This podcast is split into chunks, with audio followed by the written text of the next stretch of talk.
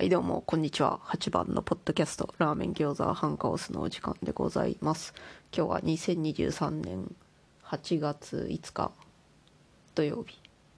今回は読書感想会をしていきます。何の本の読書感想かと言いますと柚木麻子さんの「バター」という作品ですこれ読んだきっかけなんですけどものラジオというポッドキャストでねパーソナリティのかえさんとムロさんがこの作品について話してる回があってそれでその当時はねもう全然本読めてなくてだからどうせ読まんだろうと思ってネタバレされてもへっちゃらだぜって思いながら聞いてたらめっちゃ面白そうだったからさなんだこの本は読みたいぞって思っとったんだけどやはり本が読めないのでしばらく読んでなかったんですけど。でもその後「雨と窓枠」というポッドキャストのみたらしさんがね確か読書感想会をやっててやっぱり気になるぞってなってたんですけどでも結局放置してたんだが最近弟の大勢さんにアマゾンギフト券をもらったからでもアマゾンギフト券ねアマゾンジャパンのやつやから。だからアマゾンジャパンのやつだとアマゾンジャパンから私の住んでいるオーストラリアに送ったら送料がやべえからね。買えるものが電子書籍とあとは他に他の人にあげるぐらい。なんか買って送りつけるぐらいなんですけどね。そういうわけで電子書籍を買ってやるぜって言ってでさらに買おうと思った時に期間限定キャンペーンみたいなやつで8冊買ったら対象商品を8冊買ったら15%ポイント還元みたいなのがあってじゃあとりあえず8冊なんか買うぜってなってその中の1冊が柚木麻子さんのバターだったんですよ。前置きが長えそういうわけで感想をしていくんだがなるべく前半なるべくネタバレなしでいってで後半でネタバレ含みつつ感想を語っていくという構成にしたいけれど途中でもう疲れてやめたくなるかもしれないので分かりません。現時点では分かりません。まずじゃあ全体的な感想の前にあらすじ的なやつを言っていきますかね。主人公は町田理香という週刊誌の記者でありましてその理香がね梶井真奈子っていう連続殺人事件の犯人とされている。でもその時点では第一審が終わって有罪確定して無期懲役確定しとる。のであってまだ第二審を待っているみたいな感じだった気がする。物語の冒頭時点では。でその梶井真奈子の記事を書くために梶井真奈子に会いに行って東京拘置所にいるんですけどね。それで面会しに行ってそこから巻き起こる事件たちみたいな感じですね。めっちゃざっくり。めっちゃざっくり。そんでもう随所にさまずタイトルがバターでしょ。だからいろいろバターに関連することが出てきますよ。そんでめっちゃめっちゃ食べ物の描写が美味しそうっていう。はいあらすじね。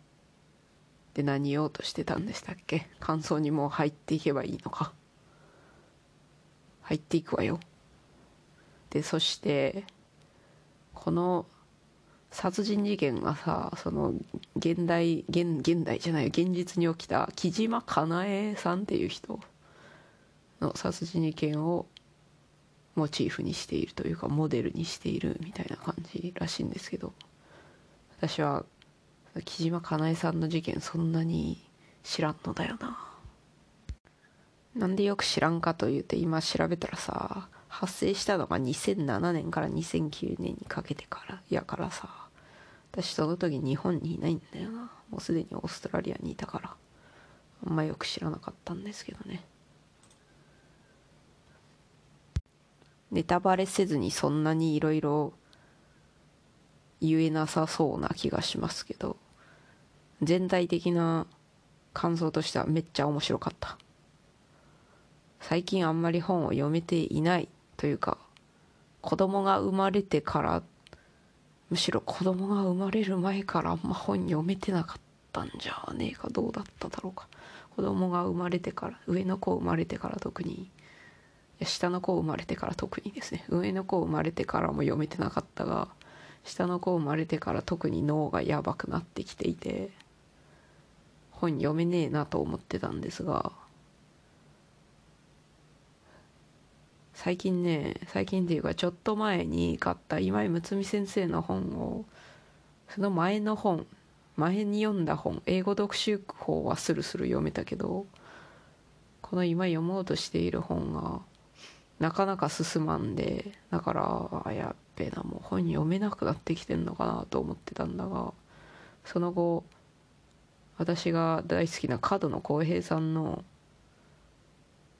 本ね製造人間は頭が固いかな。それを読んだら割とスルッと読めたし。あと歴史関係の漫画はね割と読めているしみたいなのがあって。あれ本読めるぞってなって。そしてこの「バター」ですよ。これ文体私文体の好き嫌いめっちゃあるんですけど。でもそれそれでいて特にサンプルなど読まずに買っちゃったから。大丈夫か？な買っておいてあんま好きじゃね読みたくなってなったらどうしようって思いながら読み始めたらもう最初から最後までずっと面白い。面白マックス。というわけでもう早く続き読みてーってなってもう隙間時間をガンガン活用して読みましたよ。全体でどのぐらいかかったんかな？読了までに。数週間以内やと思いますよ多分。だから私にしては早い方。言うてね。もう時間が有り余っていった時は小説とか一日のうちに全部読んでたんですけどね。そんなこともできませんわ今では。ちょっとずつ読んでいかないとな。でもめっちゃ面白かった。そんでこのパターなんですけどフェミニスト的な観点がよく出てくるというか女性差別いろいろないろいろな切り口の女性差別とか男女差別とか出てくるからめっちゃ面白い。そういうの興味ある人だから私は。でこれ今今読むからめっちゃしっくりくるのであって私の思想にしっくりくるのであって考え方とかね。若い頃に読んでもそこまでピンときたかなと思う。どうだろうって思いますな。若い頃全然知らなかったから。今以上にとても無知だったのでね。だからそのそそういう時に読んでもあんまり分かってなかった気がする。いろいろといやいやこの人のこの考えは違うでしょとか逐一反論してたかもしれない。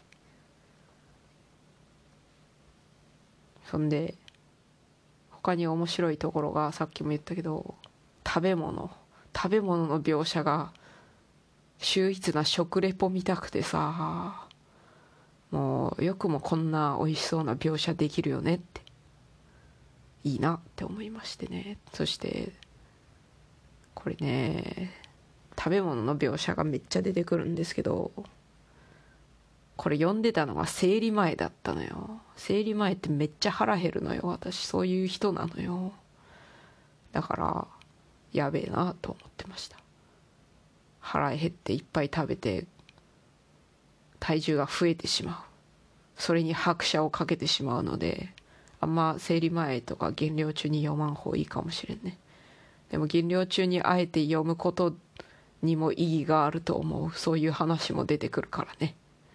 女性のルッキズムルッキズムによる女性への攻撃みたいなのが結構出てきますからね。そんでさそんなそんな社会から強制されたというか押し付けられた見た目の基準なんか気にしなくていいじゃんみたいなとこも出てくるからね。食べたいもの食べようぜっていうこともある。まあでも食べ過ぎは何でも食べ過ぎは良くないよねっていうこともあるしね。むずいですね。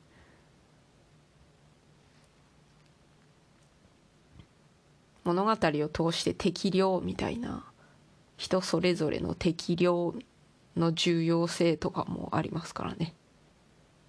そういうのにも関連されているかと思うがもう今日眠くてさいつもそうなんだがさ相変わらずもう喋ったそばから何喋ったか忘れるんですけど大丈夫なのか？そして食べ物だけじゃなくていろいろな描写がいちいち好きでした。特に寒さの描写が良かった。例えば暖かい室内から屋外へ出た時のこの寒さ寒さのね描写がとても良かったですよ。同じこと2回言っとるだけだ今のは。うんいいじゃねえかそれは。いいなって思う。こんな表現できるの素晴らしいなって。いいですね本当に。もう何も何も生み出していない私の感想。同じことを言っているだけだ。まあいいんですよそれは。そんでこんぐらいにしとこうかなそのネタバレなしの話。全然何も伝えられてないけど。いいんですよもう。私に求めないでください。論理的に話す能力を求めないでください。はい。そういうわけで。今ここからはネタバレしつつ話していくわよ。そんなにも重大めっちゃ重大なネタバレは入れていかないと思うがでもネタバレ嫌だよという人はまず読んでください。めっちゃ面白いからね。言うてもさ女性には面白いと思う。女性には面白いが男性多くの男性には果たしてこれ面白いのだろうかと。これは野良次郎でも何何かしら話していた気がしますが。だいぶ前に聞いたから記憶が曖昧です。私の夫が日本語を理解しているのであれば読ませたかった。めっちゃ読ませたかった。そしてもう事細かにどう思った？どう思った？この部分どう思った？ってもううざいぐらい聞きたい。けど残念ながら私の夫は日本語をねそこまで理解していないからね。母話者レベルではないからね。ちょっと喋れちょっと理解できるしちょびっとだけ喋れますぐらいのレベルですから困りますね。そして翻訳されていたとしてもさ翻訳されたらいろいろ失われるからね。作者さんの伝えたい部分がね失われるからダメです。翻訳されとったらでも進めてみようかしらね。そういうわけで男性に主に男性に読んまあ全員に読んでほしいけどね。日本語わかる人全員に読んでほしいけど男性の感想が聞きたいですよ。特にね自分は自分は女性差別なんてしていないぜって思い思い込んでいる人に読んでほしい。これお前これ読んで本当にそれ言えんのかあーんってめっちゃ冷たい。そういう人に。読んでみろや言いたい。読んでください。はい。そういうわけで。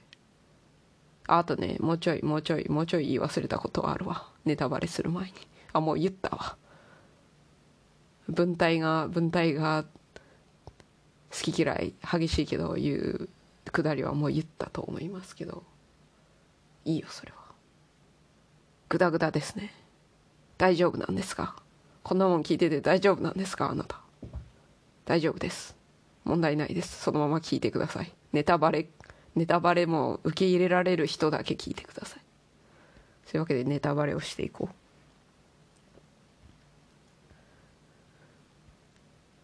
こっから学んだことね。この本を読んで学んだことさ。まずね男性と女性の差ってもう根深い根深いですね。十分にお互いを理解するのはもはや不可能やと思いますけど。だって経験できねえもんね。妊娠出産できねえもんね男性は、まあ、女性も射精とかできんけどさ。そういうのね。そういうやつですよ。そういうのを本質的に理解するのめマジむずいよねっていう。むずいけど諦めずに努力していこうぜみたいなのはある。うん。おそらく無理なのは分かっているけどなんでしょうね。受け入れるでもないしな。受け入れたくねえこといっぱいあるもんね。そういうのをそういう差があるよと理解した上で対処していきたいよねみたいな感じかね。むずいけどみたいな。むずいけど歩み寄っていこうぜみたいな。もうほんとあれですよ。見た目見た目じゃないな。同じ人間というだけですよ。同じ人間で私と夫は棒棒が違うけどさ。私は日本語で夫は英語やからそもそも違うけどさ。例えば日本に暮らしている方々やったらさ。同じ言語喋っとってもそして同じ世界を見とるけど全然違うものを見てるんですよ。特に性別性別だけじゃないけどね。でも性別というのは生まれつきのもんですからね。違うもんを見とるんですよっていう。そんでさトランスセクションの人とかやったら両方の気持ちわかるんじゃないのっていうのもあるけどそれはそれでトランスセクションの人はトランスセクションの眼鏡を通して見ているからまた違うんですよね。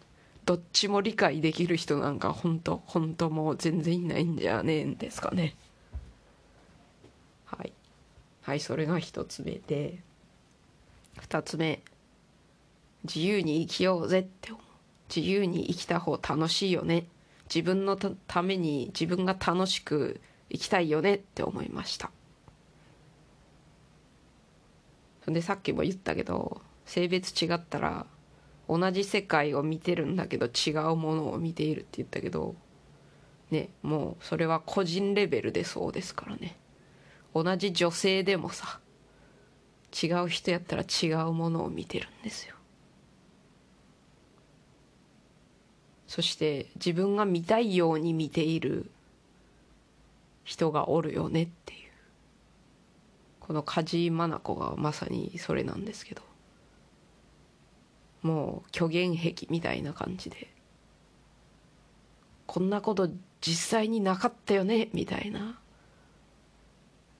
こういうこういうことがあったけどあなたの眼鏡を通したらこういうことに解釈されるのかみたいな。そういうのもあるよねって。だからむずいよ。他人を理解などできねえよ。だって自分すら理解できてねえもの私は。自分を理解できていないのに他人なんか理解できねえよっていう。見ているものが違いすぎるんだよって思うけど。でさっきも言ったけど。だからといって諦めずにね。歩み寄って生きてえよね。理解しようとする努力はねしていきたいよねって思います。違うものを見ているのだ。そして梶井真奈子。愛称は梶梶真奈。梶真奈なんですけど。その梶真奈の被害に遭ったのではないかと思われている男性たちが、まあ、死んだ死んだ男性が3人おるんですけど。あともう一人梶間のお世話になった男性もおるんですけど。なんかね大きい赤ちゃんみたいな男性たちがおるよねって。大きい赤ちゃんっていう言葉出てきたような気するわ。作中で。本当なんなんって。男性なんなんっていう。そういう人ばっかりではないとは思うけど我が父もそんな感じやからね。なんなん。その自分で生活できない人たちですよ。もともと結婚していてそして奥さんに逃げられてその後自暴自棄になってというか自分で生活する能力がない人たちのことですよ。自分で料理を作ったりしないし健康管理など全然できないし家事も全然できないみたいなね。できねえなら習えばいいじゃんとか学べばいいじゃんって思うけどそれができねえやつらが一定数おるんですよね。私の父とかもし私の母が逃げていったらどうなるんって思うけどね。別にいいけどそのままのたれ死ねとはうんちょっとちょっと思ってしまうけどそれはお前の責任だろうがよって思うけどねそうなったらね。ちょっとすいませんね。父のことを話すとさこうなっちゃうんだよな。もう割とクズな人ですからね。クズじゃないところもあるけどね。そういうね大きい赤ちゃんみたいな男性たちがさ本当私には理解できないんですけどね。そういう目に遭っている人と喋ってみてえな。まあ父と喋れよっていう話なんですけど。おめ身近におるじゃねえか。喋ろよ今度帰省する時喋りたいけど私の父ね大体酔っとるからね。大体酔ってまともに話できてねできねえんだよな。アル中だからね。むずいですね。むずい。でそういうさ言うたら大きな赤ちゃんみたいな男性たちが梶井真奈子によって言い忘れてたけど梶井真奈子はめちゃくちゃ料理がうまいから見た目は見た目はそんなにでもないらしいですが一般的にはブスとされる部類らしいんですが割と太っていて。そんなに美しくない顔立ち。一般的にはブスと言われる顔立ちやけどらしいけど実際見てみたら言うほどでもないんじゃねえかなと思いそうな思いそうです。あと声はめっちゃ可愛いらしいです。そういうその梶井真奈子がさめっちゃ料理うまくてめっちゃ献身的に男性たちの世話をしてくれるからお金持ちの男性たちがその梶井真奈子にぞっこんになってしまうらしいんですね。その主に大きい赤ちゃんみたいな男性たちね。自分で生活できる人はそんなにそんなにぞっこんにならないんじゃないかな。でも北村さん登場人物の一人に北村という記者がいたような気がするんですが理科の主人公である理科が働いている週刊誌の会社の社員だと思うんですけど多分彼が梶井真奈子の事件はその男性たちに現実的に起こりそうみたいな。自分より下だと見下していた相手にいつの間にか生活を掌握されていて、まあ、そどういうどういう描写だったか忘れた。が実際の北村さんの発言はどうだったか忘れた。が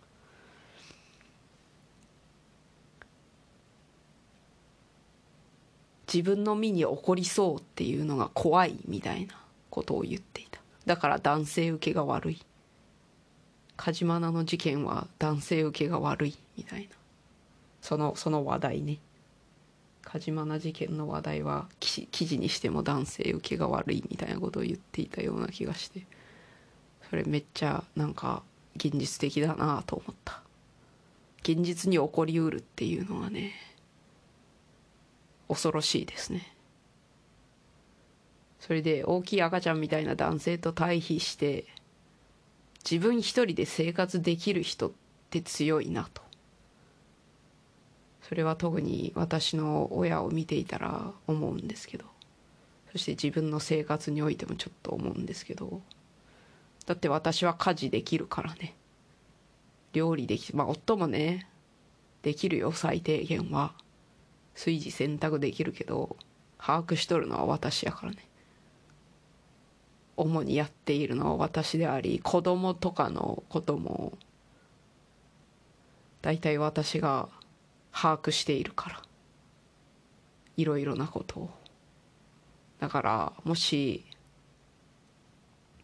離婚するなり私が死ぬなりしてその後夫なんて言うんですかね。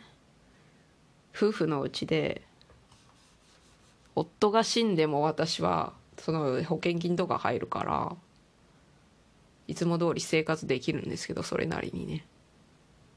金さえありゃ私はなんとかなるんですが夫の場合は私が死んだらいろいろと大変だろうなと思いますね。だからね。でうちの両親はさらにその傾向強いからね。母がいなくなったら父はもうどうやって生きていくんだろうそのまま死んでいるいくんだろうかみたいなのがあるけど父が死んだらやはり母には保険金入るからさ金あれば母は生きていけるからね。だからね金を稼いでいるという能力はとても素敵だが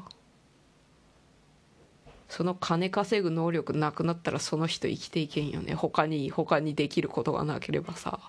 生活できるという能力がなければさ生きていけないよね。って。そしてそういうなんでしょうね。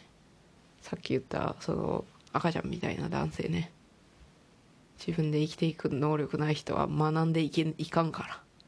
プライドとかいろいろなものが邪魔して自分で何とかしていかんから弱えなって思います。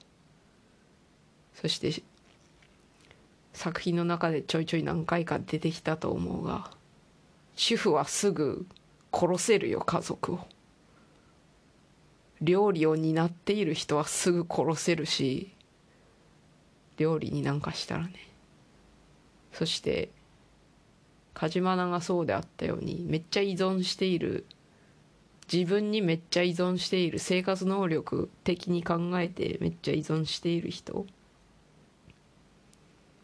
がおったとしてそのサポート自分からのサポートを断ち切ったらもうその相手はすぐに破滅に向かうわけですよ。ですからもうすごいよね主婦ってみたいな。主婦すげえ。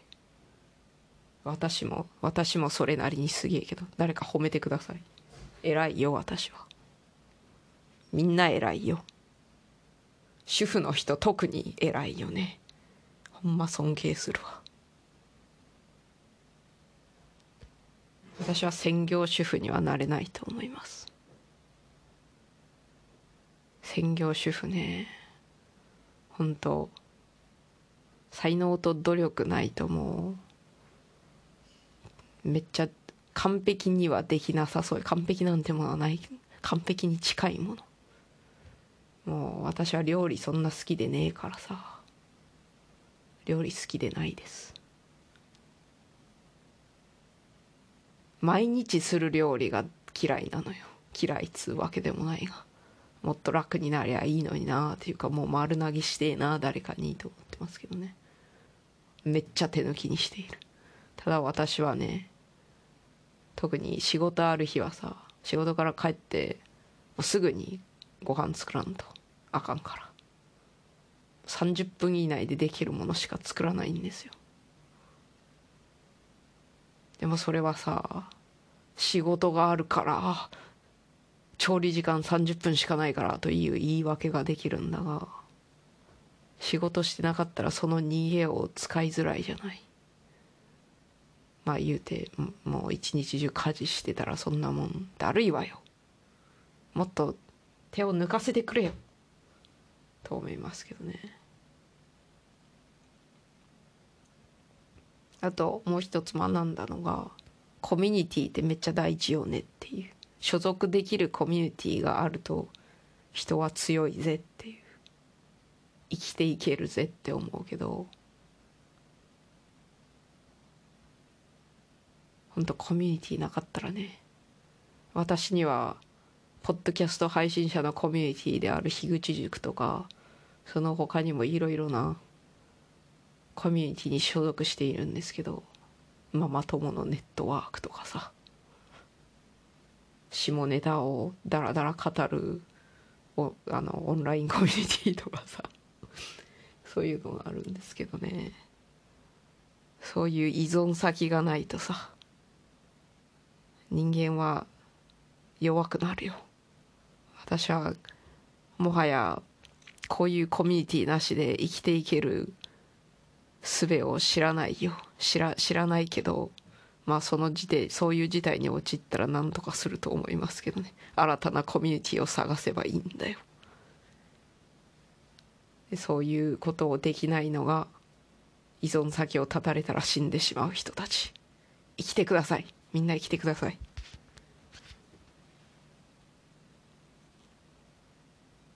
学んだ学んだことこんぐらいですかね。ああもう一つあったかな。もういっぱいあるけどね。忘れとるだけですよ。今ま今言ったのはメモってあるから言えたんで。後半の方あんまメモれてなかったからね。本当はもうハイライトした部分を逐一振り返りたいけどそんな時間はないのです。もう30分経っているよ一人で。一人で読書感想を30分もしている。言うてあれですけどね。萩尾元さんの読み切り集の時1時間ぐらい喋っとったからこんなものへっちゃらよ。聞いている人はへっちゃらではないかもしれませんがね。すみませんね。で何の話？学んだこと？もう一つ学んだこと。そうよ。たまに作るたまに自分が楽しむための料理は好きよ。でも手間はかけないよ。学んだことじゃないけどね。私の主観やけどでもそういうことも語られていたよ本の中で。構そう思っている女性多いんじゃね問題みたいな。だから私の母はたまに作るたまにお菓子作ってくれたんかたまにプリン作ってくれたんかみたいな。の腑に落ちました。だって私もそうだもの。たまに子供と一緒にクッキー作ったりするのは楽しいけどね。日々の献立考えるのめんどくせっていうね。日々料理するのめんど本当はソイレントみたいにさソイレントちゃんと見てないから知らないんですけどね。もう完全食があればいいのにねって。栄養素だけ摂取できるものありゃいいのに。いちいち栄養バランスとか考えるのめんどい。やめてって思いますね。だるいね。ほんとね。料理作ってもらっとる人は感謝しやがれよって思いますよ。感謝してください。毎日毎日ねちゃんと心から感謝してあげないとね。離婚されるよ。料理してくれとる相手にちゃんと感謝しなさいよ。マジでね。本当にね。本当にね。また切れてしまったけど。ごめん。マジで感謝しろっつうのよ。まあでもその自分から「おい感謝しろよこの野郎」っていうのもね。い。い普通の人にはねハードル高いよね。感謝しやがれってもう。じゃああれですよ。8番が言ってたんでちょっとあなた感謝しなさいよみたいなね。このこのこの回を聞かせる。長いよ。そんなもん聞かせられないよ。そうですね。そのうち単発でそれについて切れ散らかす回をやればいいのか。それを聞かせてください。感謝してほしい人は。何の話をしているんだよ。はい。すいません。話がそれまくり。毎度のことながら。それであとは印象的な表現が何個かあってまず印象的な表現でいいのか。いいんだよ。まず一つ目がさ家族とはセックスできないっていう人たちが出てくるんですよ。そりゃさ兄弟姉妹とか親子間とかではそりゃ倫理的にどうなのっていうのはあるんですけど夫婦で家族だからセックスできないんだよっていう人が出てくるの。面白いなと思ってさ。そりゃ一定数おるよなそういう人。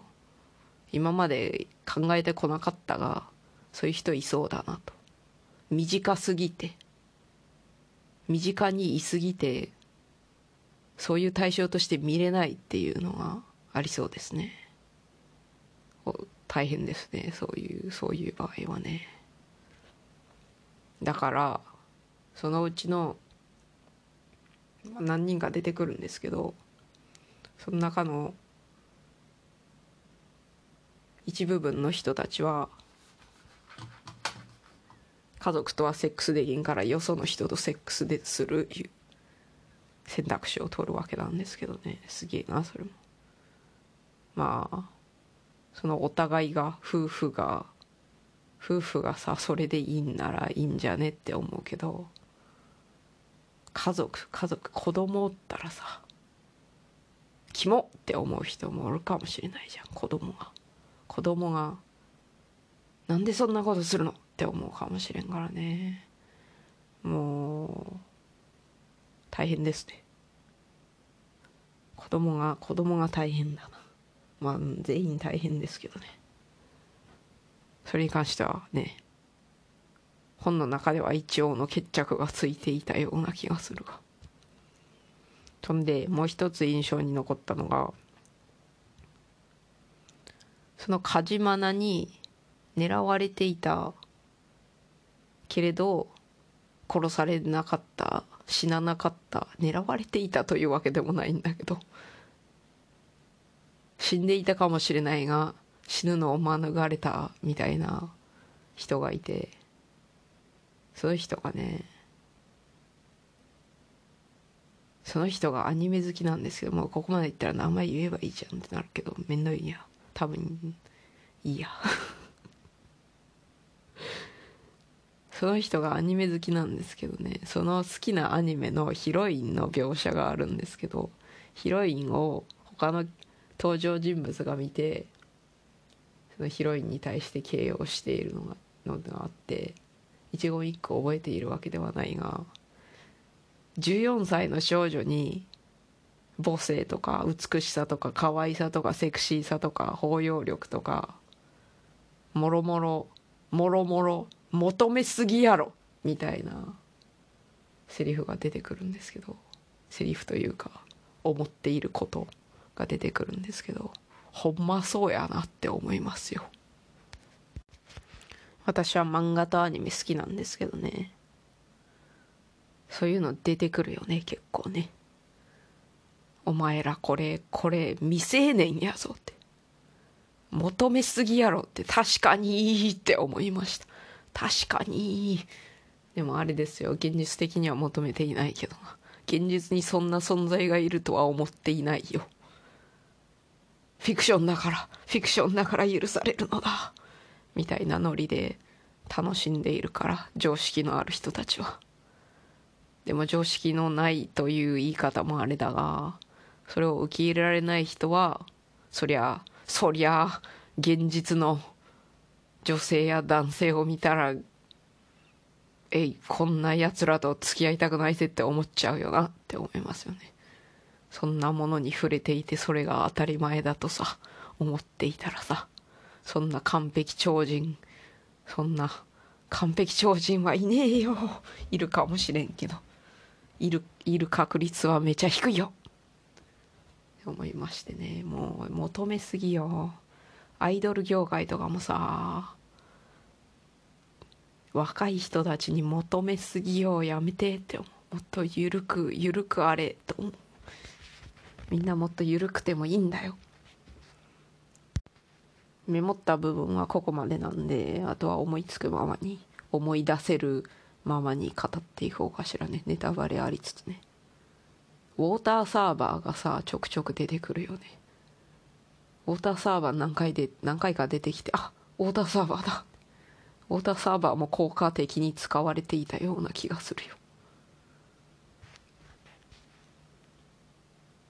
あと巻末の解説でも言及されていてそして私の言葉よりもうめちゃくちゃ比較にならないほどうまい表現で表せれる表されているからそれを読めばいいんですけど構成がすごいよねって。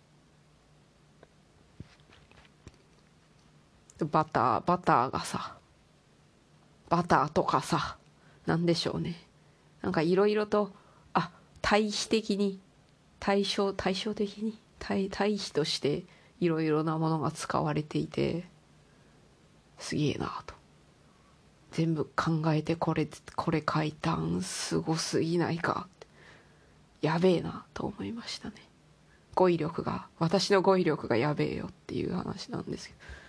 しょぼすぎてやべえねんやべえんですけど。あとは玲子と理科の関係がすごい羨ましかったです。こういうね親友信頼できる親友おる人いいねっていう。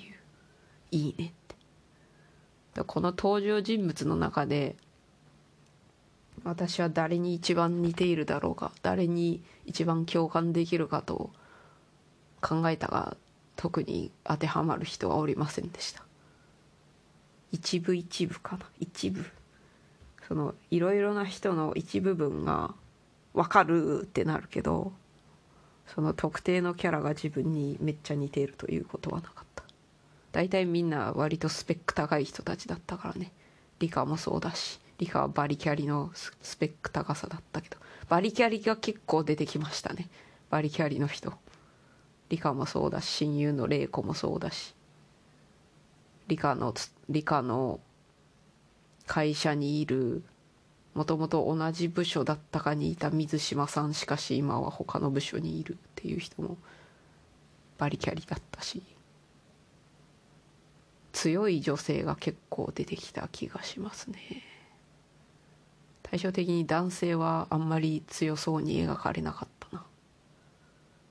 そんで思い出したがのラジオのカエさんが男性が作った作品に出てくる女性って役割をその与えられた役割を演じるためだけに作られたみたいなキャラで現実的でなくてぼやんぼんやりしているみたいな。キャラとしてぼんやりしているみたいなことを言っていた気がするが曖昧です。それもあるからかな。女性まあ出てくる登場人物全員あいそうだなと。現実にいそうだなと思いました。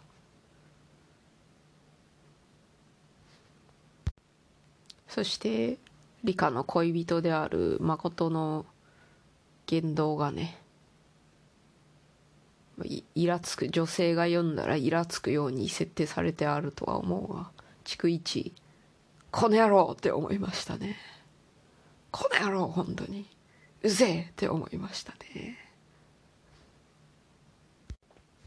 でも結果的結果的にその誠が激太りし激太り？まあ誠はこっそりアイドルが好きだったんですけどそれを理科には言ってなかったんですけど長らく。でその誠が好きだったそのアイドルのメンバーが一時期太ったから激太りしたから激太りという言われてはいるが一般的に見て許容範囲健康的なむしろ人によってはそっちの方がいいんじゃねえかそんぐらい肉があった方が良いのではないかみたいなのもありますけど太ったのを機会にファンを辞めるというのがあってそれでこの誠は努力努力できない人は嫌いみたいなところがあって結果的に結果的にというかその後努力できないというわけではなくファンが離れていっていく中自分だけその子を応援するというのが怖いのではないのかと理科に指摘されてまたファンを再開してその後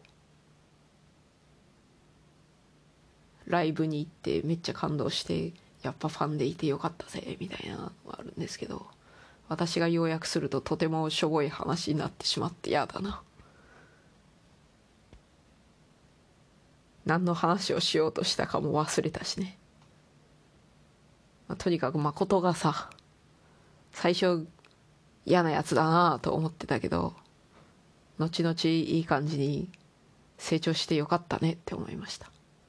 登場人物が大体成長しているのもいいいいところですね。それ好きがちなんだよね私。私の好きな「ジョジョの奇妙な冒険」もさ大体みんな成長するしね。ハイパーインフレーションも成長するしね。成長する話が好きです。そういうわけで皆さんも成長していきましょう。いろいろな気づきを得て成長していこうぜ。こんぐらいにしとくか。いい感じにまとまった感がするし。まとまってないけどな。まとまったような雰囲気が出てきたのでこの辺で終わろうかと思います。絶対なんか言い忘れたことめっちゃあるけどね。もう45分だったから。やめようぜもう。思い出したらまた収録すればいいじゃないか。